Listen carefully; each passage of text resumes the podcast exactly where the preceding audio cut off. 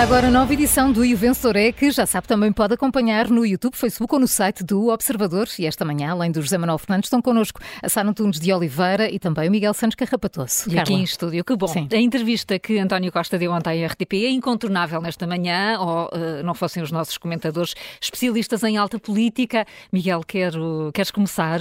O alto foi para mim. Foi. Uh... Obrigado. Fazendo a média com o Júlio, vocês ficam os dois muito altos. É verdade. Não, uh, falando a sério, um, foi uma entrevista um bocadinho estranha por parte de, de António Costa. Estava à espera que chegasse com outra força que tivesse mais qualquer coisinha para, para apresentar e o que vimos foi um primeiro-ministro muito preocupado com a forma. Eu acho que ele deve ter saído daquele estúdio, daquele estúdio com o fígado quase a explodir, porque aguentou-se de tal forma.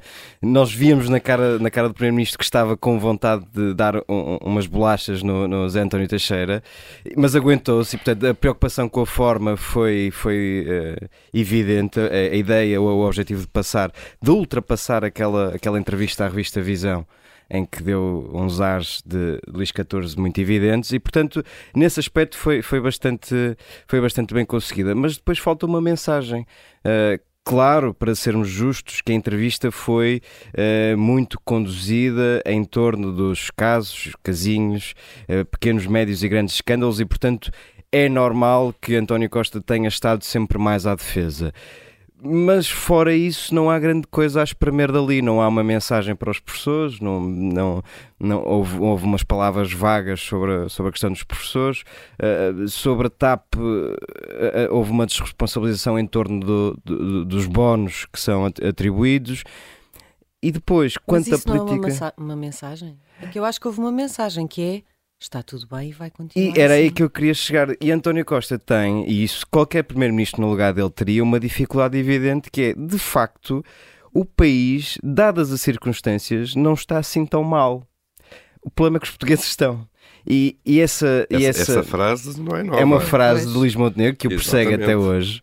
Uh, mas António Costa uh, está nesta circunstância de ter de, de, a repetir, porque as pessoas sentem uh, na pele o aumento de custo de vida, estão a passar enormes dificuldades, mas, Paulo, e tu ajudar-me-ás, no plano, no contexto mundial e nas, naquilo que eram as piores perspectivas, Portugal está com bons indicadores, sobretudo na questão do desemprego. Sem dúvida, e macroeconómico e a execução orçamental. E, portanto, António Costa está numa entrevista onde não tem nada para dizer ao país a não, a não ser bom, não estamos assim tão mal. E, e, quando a mensagem principal de um governo é não estamos assim tão mal, é muito difícil fazer um brilharete, seja em que entrevista for. Portanto, António Costa teve ali um. Um, um, um momento morno, esperava-se que, que desse um, um ar de alguma uh, capacidade de enfrentar os problemas que tem tido e, e, e não conseguiu. Quer dizer, a, a, a, insistência, por exemplo, que foi, foi bastante. António Costa, a meio da entrevista, desistiu disso, mas a insistência em, em falar da guerra da Ucrânia como se fosse desculpa para tudo, até para os próprios casos que surgem dentro do governo. António Costa repetiu: os portugueses não querem saber disso, os portugueses querem, estão, estão é preocupados com os efeitos da guerra da Ucrânia. A partir de, de, de um quarto da entrevista, desistiu, porque não, não estava efetivamente a colar essa narrativa. E portanto acho que António Costa teve uma prestação. valoriza os portugueses, não é? Sim. Sim, as pessoas estão preocupadas com Mas também estão preocupadas governo. com a estabilidade claro do governo. Estão preocupadas obviamente. com a inflação, estão preocupadas com, com, com as suas contas, mas Quer dizer, também reduzir as pessoas a só estarem preocupadas com a sua vidinha, como se elas estivessem completamente a borrifar para o que se passa no governo, é um atestado de Sim. incompetência, de desinteresse. E de, de eh, infantilidade. Uh, exatamente, e portanto isso uh, não é verdade de todo. Eu, eu acho é que, além de ter tentado passar essa ideia de está tudo bem, não é? está tudo bem com o país, portanto isto vai dar tudo certo, também não, não se mexeu um milímetro. Sim. Porque nós ouvimos António Costa dizer o, o governo cometeu erros, pôs-se pôs a jeito, mas depois desvaloriza totalmente os casos. Diz só três pessoas é que saíram por questões éticas, eu até conto quatro, pelo menos, mas enfim, não vamos estar aqui agora a fazer a lista. Uh, desvaloriza todas essas questões, está exatamente no mesmo ponto, repete o mantra de sempre: a justiça, o que é da justiça, a política, o que é da política. O que depois também nos confirma que os questionários não servem para absolutamente nada. Ficamos Sim, a perceber Ele matou isto o questionário. Completamente. Ou dizer que não há nenhuma relação causa e efeito entre aquilo que se e que responde cada caso se avalia, não é? E cada caso não se é só isso. Uma das perguntas do questionário é se a pessoa sabe se está envolvida em alguma investigação, direta ou indiretamente. E depois ouvimos-lo falar sobre Fernando Medina e dizer que é irrelevante se está numa investigação que ele até só sabe pelos jornais. Eu espero que António Costa, primeiro-ministro, não saiba daquele processo que envolve Fernando Medina apenas pelos jornais. Espero que Fernando Medina já tenha conversado com António Costa para lhe dizer o que é que sabe, o que é que não sabe, o que é que já pediu. Quer dizer, disse-o publicamente, pediu para ser ouvido pelo Ministério Público. Portanto, tudo aquilo é, é, é, é atirar areia para os olhos das pessoas, não é? querer desvalorizar, mas as pessoas não são tontas. Mas pronto, ao, ao, ao ter aquela postura em relação à investigação sobre Fernando Medina, parece evidente que o questionário não serve para absolutamente Vai nada. Vai caso a caso, como Exatamente. Sempre. Portanto, para isso, porque é que as pessoas, se a justiça o que é da justiça, a política o que é da política, o questionário serve só para bisbilhotar. E depois percebemos esta coisa também já muito clarinha, que é nem vale a pena falar sobre crise política depois das europeias. Está feito o argumentário, já, já, já lá está todo, não é? Que é todos os governos fazem mal todos os partidos do governo fazem mal nas eleições europeias. Portanto, António Costa não está a olhar para as últimas sondagens e a perceber que pode haver um problema de confiança do eleitorado e que há de facto um problema de confiança nesta maioria. Também não vai, vai tirar essa, essa leitura das eleições europeias e, portanto, vamos continuar a seguir porque está tudo Esse bem. ponto foi, foi muito interessante porque parece que António Costa já está a deitar a toalha ao chão, já está a contar com uma derrota sim, nas sim. europeias. E, e já está a dizer vai ser assim e é normal. Disse, disse mesmo que era, eu por acaso não fui confirmar, mas disse que era o só por três vezes o só partido do vezes. governo ganhou as eleições europeias. Não, não, não, tenho a certeza absoluta se é assim. Admito que, que António Costa saiba o que está a dizer, mas é um sinal de nós vamos perder as próximas eleições, hum. portanto vamos aguentar até ao que, fim na verdade, ciclo. somada àquela postura mais tranquila e mais pode resultar, menos sim, colérica, sim, resultou nas legislativas. Pode resultar, mas é ainda mais impactante, não é? Porque estamos habituados Sim. a ver António Costa de uma forma mais combativa e às vezes um bocadinho arrogante por causa dessa da maneira de falar. Tudo isso conjugado foi de facto esquisito, mas eu gostei daquilo. Eu, quando, quando vi António Costa, não sei se ficaram com a sensação, eu me impressionou muito no início porque eu pensei, está nervoso. Via-se que estava nervoso. No início, claro. é muito habitual. E não é nada António habitual, Costa não é? E aquilo para mim estúdio. Estava tenso, com o rosto tenso, e eu acho que o António é. Teixeira já agora esteve muito bem. Porque Também estava deixou... nervoso e eu também, percebo, estava, não era uma é entrevista normal, importante. Não é? Uma entrevista importante. Uh, porque não deixou a primeira tentativa, logo na primeira pergunta, que é sobre a reconciliação ou não do eleitorado com as maiorias absolutas. Aos 5 segundos de resposta, António Costa tinha falado da Ucrânia e da inflação logo. Uh, e o António já não deixou, ao longo de 15, 20 minutos, uh, obviamente, que o Primeiro-Ministro embalasse no tal tema que, que serve para tudo. Uh, a Ucrânia e a guerra e a, e a, inflação são a nova pandemia. E, portanto, nós andamos há três anos com dois assuntos. Primeiro a pandemia, depois na Ucrânia, a justificar tudo aquilo que é a falta de um rumo e a falta de políticas relevantes. Serve de desculpa para tudo. E o António de Teixeira teve muito bem em não permitir que ele fugisse por aí e, no fundo, em tentar obter respostas concretas para os casos que foram concretos. Hum.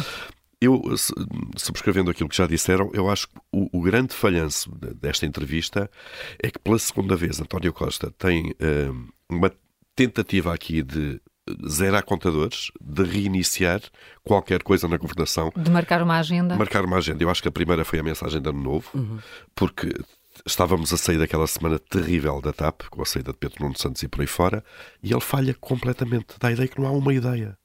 Não há uma ideia, não há um plano, não há um projeto. Não há nada. Há agora a paixão da habitação. Há, há narrativas. Há narrativas. Agora, há tentativas de novas narrativas. Mas eu acho que neste momento é difícil, é difícil. Porque, por exemplo, eu achei, ao mesmo tempo que há estas narrativas, há uma incapacidade de dar, por exemplo, a reação que ele teve uh, ao editorial da Visão e que o levou a escrever uma carta à diretora da Visão dizendo que não tinha gostado nada daquela famosa capa do Habituins. Um mês e meio depois. É uma coisa que não se faz. É, uma, é, um, é um sinal de sensibilidade à flor da pele que um primeiro-ministro não pode ter. Mas, é, mas uma indignação que durou um mês e meio a ser. Ele disse que esteve um mês e meio a sofrer. Então, mas mais uma razão, se estava a sofrer desde o primeiro dia em que viu a capa, pega no, no, no, no computador e, e, escreve a carta. Como é evidente. Quer dizer, não, não... Além de que aquilo não, não é rigoroso, aquilo não estava fora de contexto, aquilo era o tom da entrevista, o Habituins. Quer dizer, era o tom, na altura analisámos muito isso, não é? Portanto, é, é, se de alguma forma sintetizava aquela, aquela, aquele, a onda em que ele estava nessa altura. Agora percebeu que tem que ser humilde, mas nessa altura não estava nada humilde.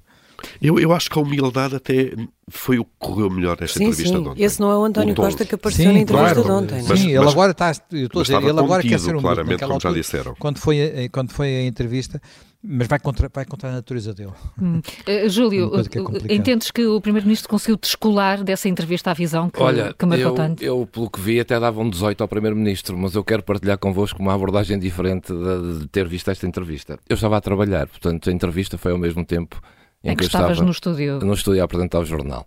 Portanto, não vi a entrevista. Mas a determinada altura tinha lá os monitores e ia vendo a RTP. E a determinada altura vi lá a frase: uh, o governo pôs a jeito, cometemos erros, e achei alto, isto é diferente. Finalmente. Finalmente. Claro. E então, enquanto as peças iam para o ar, eu fui apontando todas as frases destacadas do Primeiro-Ministro durante a entrevista, que é o que todas as televisões fazem, destacam. Claro uma frase. Pronto, para quem está num café, num, num, jantar com amigos, num restaurante e que, no meu caso, ou a trabalhar e a, e a olhar só para os leads. E que não pode ouvir. E que não pode ouvir, uh, fica com uma ideia magnífica. Vou-vos ler os destaques todos que eu tirei. Portanto, Posso ser? Esqueçamos, é esqueçamos, esqueçamos a entrevista, entrevista, e vamos ver as vou, Além dessa, do governo Poxa Jeito, uh, cometemos uns erros, vou-vos dizer o que é que todos os, os leads que eu, que eu escrevi.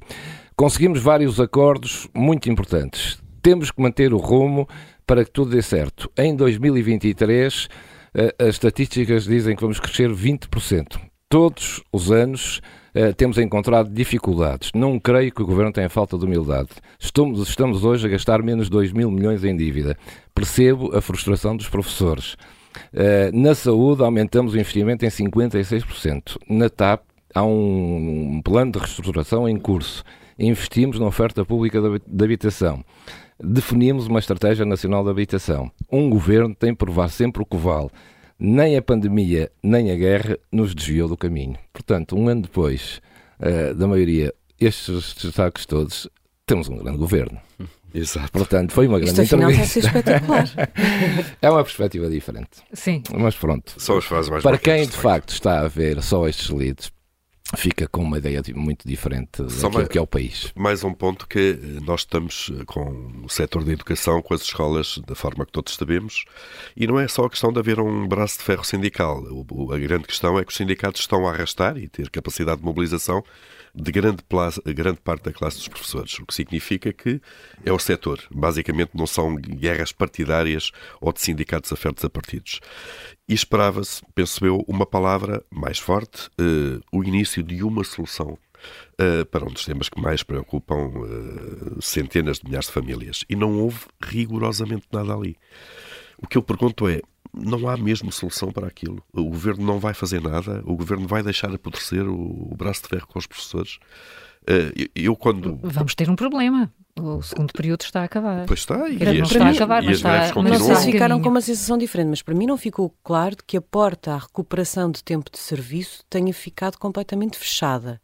Uh, o António José Teixeira insistiu, insistiu, muito nesse ponto e, não, e não, não foi claro que a porta tenha ficado fechada. Uh, é, essa é uma linha vermelha para os professores, já, já, sabemos, e é uma linha que se juntou, na verdade, ao protesto que não estava nas primeiras negociações.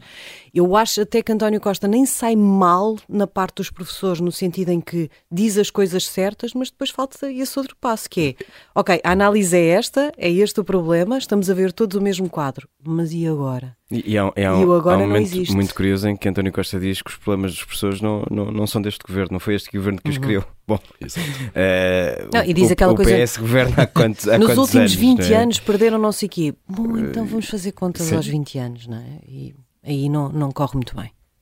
Vamos começar a dar notas. Uh, Paulo, começo por ti, que nota dás? Eu dou um 8, uh, um 8 uh, seria uma positiva pelo tom, se quisermos, mas António Costa está com dificuldade em acertar ao mesmo tempo no tom e no conteúdo. Mas o conteúdo muito fraco, muito fraco, sem golpe de asa, um 8. Júlio.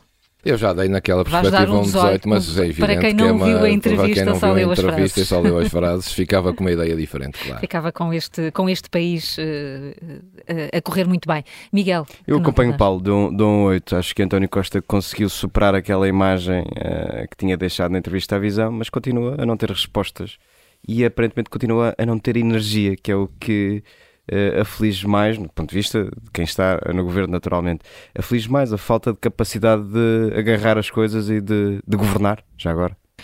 É, não, não fujo muito desta linha de análise, mas vou ficar aqui pelo 10, uh, porque eu acho que parte do caminho está feito, não é? Uh, uh, incentivo. Isto, isto até não correu mal, só, só precisamos é do resto. E até com o benefício da dúvida, de facto, a entrevista não, não, não conduziu a conversa muito para esse outro lado, mesmo tirando este, este desânimo que se viu em, em António Costa, mas ainda assim um 10, porque de facto falta o passo a seguir, mas já não vamos mal se tivermos aqui uma posição de maior serenidade. Olhar Portanto, há um, ainda assim um virar de página que, que, te permite atribuir uma positiva aqui pela. Ou, ou a expectativa. De... Um resvés, um resvés. Posso só acrescentar Sim, um pequeno detalhe que agora uh, que me lembrei a propósito das europeias. É preciso lembrar que António Costa derrubou António José Seguro por causa de uma vitória pouquinho. Pouquinho. Portanto, não deixa de ser curioso que agora esteja a admitir perdê-las. Só que ainda não há assim um adversário interno é concreto, com é o nome e tudo. Uh, José Manuel, uh, queres, queres pontuar António Costa ou queres ir ainda para o outro assunto que acabou não, por marcar uh, o dia? Quer, quer ir para outro assunto Sim. muito rapidamente, mas quero só dar uma nota sobre a questão dos professores. Uh, ele deu, abriu alguma coisa, mas ao mesmo tempo também disse que a carreira docente nunca esteve cinco anos seguidos descongelada. E isso já está a ser objeto de desmentidos furiosos nas, hum. rede, nas redes sociais e nos blogs de professores. E, e, acho que é das coisas que mais aqui num ambiente, que é não dizer a verdade. Enfim, mas isso é outro, é outro tema. Eu gostava de dar, uma, dar aqui uma nota que, infelizmente, não é positiva a forma como ontem os deputados reagiram ao chumbo pelo Tribunal Constitucional da, da lei da eutanásia. E não é preciso por duas razões. Primeiro, por o terem feito uh, sem lerem o acórdão e, portanto, sem perceberem toda, uh, todo o seu alcance e toda a dificuldade inerente ao conteúdo desse acórdão e que já se percebeu que em muitos aspectos, uh, ou pelo menos em alguns aspectos, o acórdão não só lança alertas, Uh, designadamente ao referir que há má técnica legislativa, mas enfim, má técnica legislativa não é obrigatoriamente inconstitucional, mas é, é, é, um, é um recado importante, sobretudo quando, quando, se trata de uma lei tão delicada como a lei da eutanásia. E depois, por uh, o tema que acaba por ser, por levar à, à decisão de inconstitucionalidade, é uh, dizem eles, muito fácil de resolver, mas talvez não seja tão fácil como isso, porque a definição mais concreta, aquilo que está em definir e que tem que ser definido mais concretamente, pressupõe duas visões diferentes uh, do que pode ser ou não uh, a eutanásia e a morte medicamente assistida. Portanto, estamos a falar de facto de dois espaços diferentes e, no fundo, de duas formas de limitar mais ou limitar menos a lei. Aparentemente, uh, alguns deputados deram, deram indicação de que a interpretação deles é mais limitada. Vamos ver se é tão fácil assim de resolver o problema na Assembleia da República e, uma vez resolvido, se não volta a acontecer o que aconteceu, porque reparemos, esta lei já foi, já é, foi duas vezes ao Tribunal Constitucional, já, teve, já foi objeto de um veto político, portanto já, já vai para a sua quarta versão. Uh, e aquilo, e sempre todos a dizerem que era sempre tudo muito fácil, tudo se resolvia num ápice. Não é bem assim, eu não gostei de ver a forma como eles reagiram, sobretudo não gostei de ver a ligeireza com que uh, reagiram apenas a uma conferência de imprensa, que ainda por cima não foi muito feliz da parte do Presidente do Tribunal Constitucional, Pedro Calpers, e portanto uh, vou dar, enfim, tenho tempo para recuperar, tenho tempo para tentar fazer uma lei mais bem feita, portanto vou dar, vou dar um 8 para ir ao oral, mas tenho que dar uma negativa à forma como os partidos se precipitaram a reagir à lei, e inclusivamente os partidos que são contra a lei, porque também acharam que era uma grande vitória aquilo que não é uma grande vitória, designadamente, por exemplo, o Chega. Em um 8 então, hoje e o vencedor é praticamente varrido a 8, apenas duas, duas exceções. Amanhã há nova pontuação. Até amanhã.